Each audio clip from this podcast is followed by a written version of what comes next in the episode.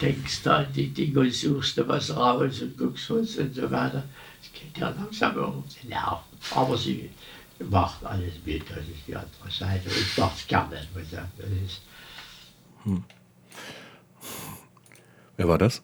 Das war äh, ein ganz kurzer Ausschnitt äh, mit dem, aus dem Gespräch mit Karl Hauke. Mhm.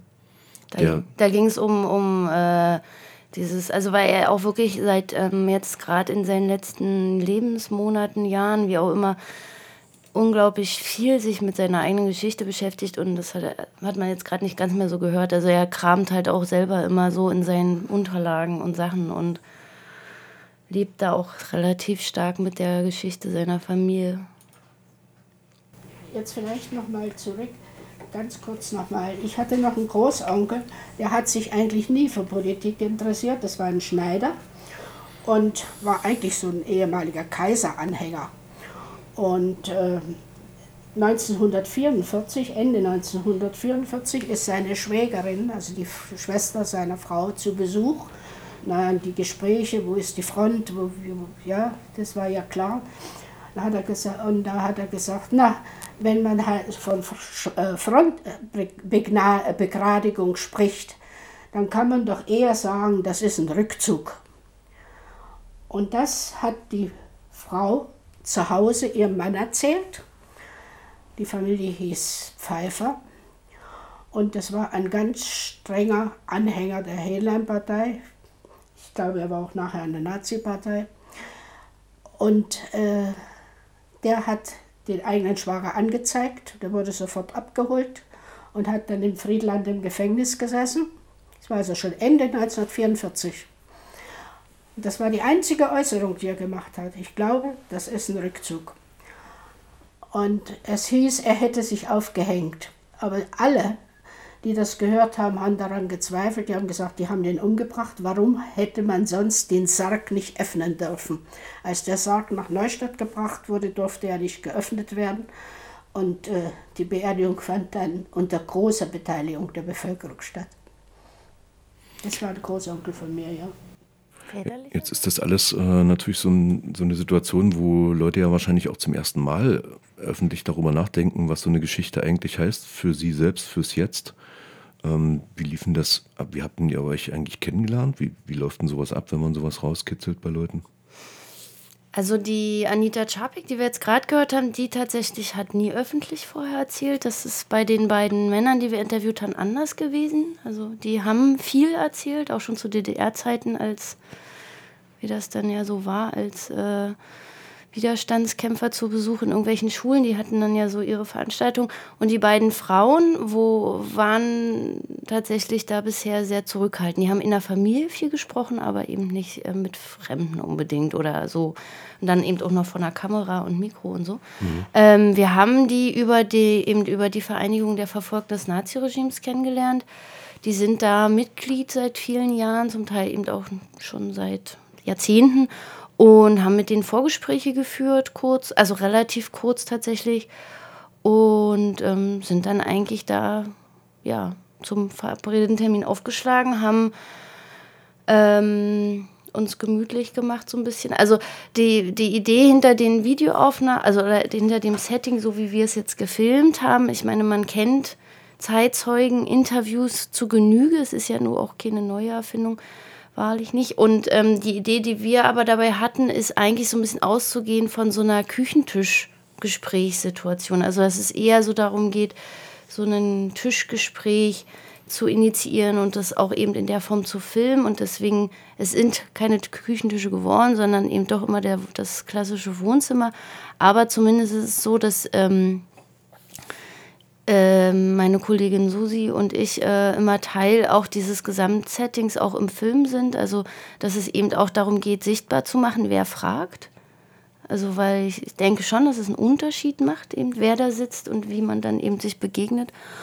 Und ähm, es ist natürlich schon so, dass trotz allem die Zeitzeuginnen im Hauptsächlichen das Wort haben, aber es gibt also je nachdem, wie, ähm, und wie die Möglichkeiten waren, auch miteinander tatsächlich in eine Diskussion zu kommen, haben wir uns dann eben auch durchaus ähm, diskursiv unterhalten. Also es ist jetzt nicht so, dass wir uns hingesetzt haben und jetzt ähm, leg hier Zeugnis ab. Das haben die erwartet zum Teil, mhm.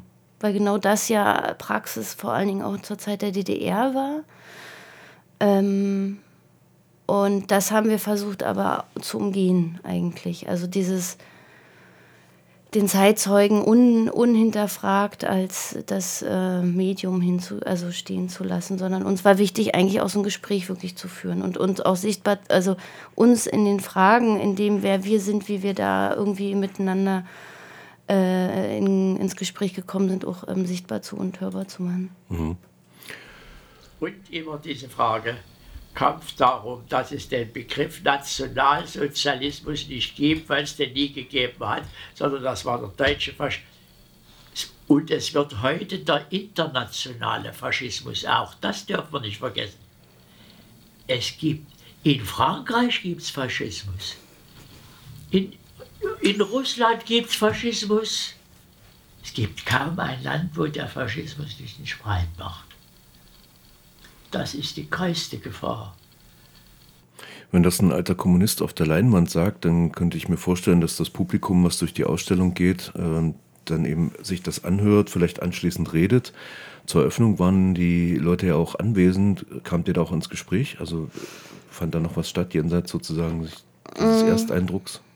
Also an der, bei der Eröffnungsveranstaltung haben wir jetzt kein, also konnte man sich mit den beiden anwesenden Zeitzeugen natürlich durchaus unterhalten. Ich weiß, also äh, weiß jetzt nicht, was so gelaufen ist, vielleicht noch an Gesprächen, das habe ich jetzt nicht so mitgekriegt, weil viele Leute da waren. Ähm, die Eröffnungsveranstaltung hatte den Fokus ein bisschen anders, äh, oder da hatten wir den Fokus anders gelegt. Da ging es mehr erstmal um so eine breitere Diskussion tatsächlich um Umgang und Perspektiven mit Erinnern und Gedenken und ähm, Möglichkeiten und eben natürlich auch nochmal der Frage, was ist denn nun, wenn wirklich gar kein Zeitzeuge mehr da ist? Was heißt, was könnte das heißen oder bedeuten? Wir machen aber nächste Woche ähm, Donnerstag zur äh, Finissage am 11. Dezember ähm, haben wir die nochmal eingeladen und ähm, wollen mit denen so eine Art gemeinsame Kaffeerunde machen. Also wir haben so ein bisschen gescheut, so ein klassisches Zeitzeugengespräch nochmal zu initiieren. Mhm. Aus verschiedenen Gründen. Das hat auch damit zu tun, dass zum Beispiel der Karl Hauke, den wir eben nochmal gehört haben, schon auch durchaus mh, mm, etwas äh, Anzeichen von ja, Altersdemenz hat. Ähm, der ist trotzdem noch sehr redselig und total spannend, aber es gibt, es ist einfach nicht mehr ganz einfach, mhm. bestimmte, Gesch also man muss sich da schon sehr ähm, mit ihm auseinandersetzen, arrangieren oder so. Ähm, genau, aber wie auch immer, wir werden, wir haben die eingeladen und zwei oder drei haben auf jeden Fall auch schon zugesagt, dass sie auch nochmal mit da sein werden, sodass wir da eher in so einer bisschen lockeren Atmosphäre bei Kaffee und Kuchen uns nächsten Donnerstag ab um vier im Pögehaus zusammensetzen wollen und wer Lust hat, kann eben dazukommen und wir schauen mal, wie wir das irgendwie ab organisiert kriegen, dass man vielleicht auch wirklich nochmal so ähm, ins Erzählen kommt. Die Installation, woran Sie sich erinnern, wie sieht die aus? Also wie erlebe ich denn so einen Raum? Das ist ähm, eine Installation, die besteht aus, ähm, wie soll man das erklären? Oh, das ist immer. sind so quasi wie vier Kab na, Kabinen sind es auch nicht so richtig. Das ist so eine Stellwand, die wir gebaut haben aus so einer Art Paravans wo sozusagen in vier so extra abgeteilten Kabinchen jeweils eine biografische Erzählung läuft ähm, von, also jeweils der Person. Ähm, das geht immer so ein bisschen länger. Und ähm, dann gibt es noch einen Computerarbeitsplatz, ähm, wo äh, man ähm, ja, so diese kürzeren Clips, von denen wir jetzt kurz was gehört haben, das ist eine ganze Sammlung an Clips, die wir ähm, extrahiert haben aus diesen Gesprächen nochmal nach verschiedenen Gesichtspunkten, also zum Thema NS nochmal, zum Thema auch Gedenken, aber auch so spannende andere Statements, die sie so ein bisschen, also die so gefallen sind und die kann man sich auch alle anhören und anschauen. Also es sind insgesamt sozusagen fünf Screens, sagt man heute, also fünf Projektionen wenn man sich das angucken will, sollte man so ein bisschen Zeit mitbringen. Es ist halt Video, es dauert halt und ne, so ein Leben kann man ja auch nicht in drei Minuten erzählen. Geht das nochmal auf Programmkinoreise irgendwann? Dafür hat das, glaube ich, nicht das Format. nee, es ist, glaube also die, die Idee ist schon, damit noch irgendwie mehr zu machen. gibt da auch Interesse seitens verschiedener Leute und mein Plan ist auch ähm, Anfang nächsten Jahres noch zwei neue Leute zu befragen. Mhm. Also es gibt noch Termine. Aber für die Ausstellung jetzt erstmal, woran Sie sich erinnern, äh, eine andere Darstellung als bei Guido Knopp, wie Nico das nannte, ähm, im Pögerhaus gilt es noch bis zum Donnerstag in, nach Leipzig zu fahren. Können Sie ja am Wochenende einfach mal machen. Kannst du noch was zu den Öffnungszeiten sagen? Genau, am Wochenende ist geöffnet von 15 bis 19 Uhr. Montag ist äh, Ruhetag und dann ist nochmal Dienstag, Mittwoch von 16 bis 20 Uhr und Donnerstag dann ab 16 Uhr Kaffeeklatsch.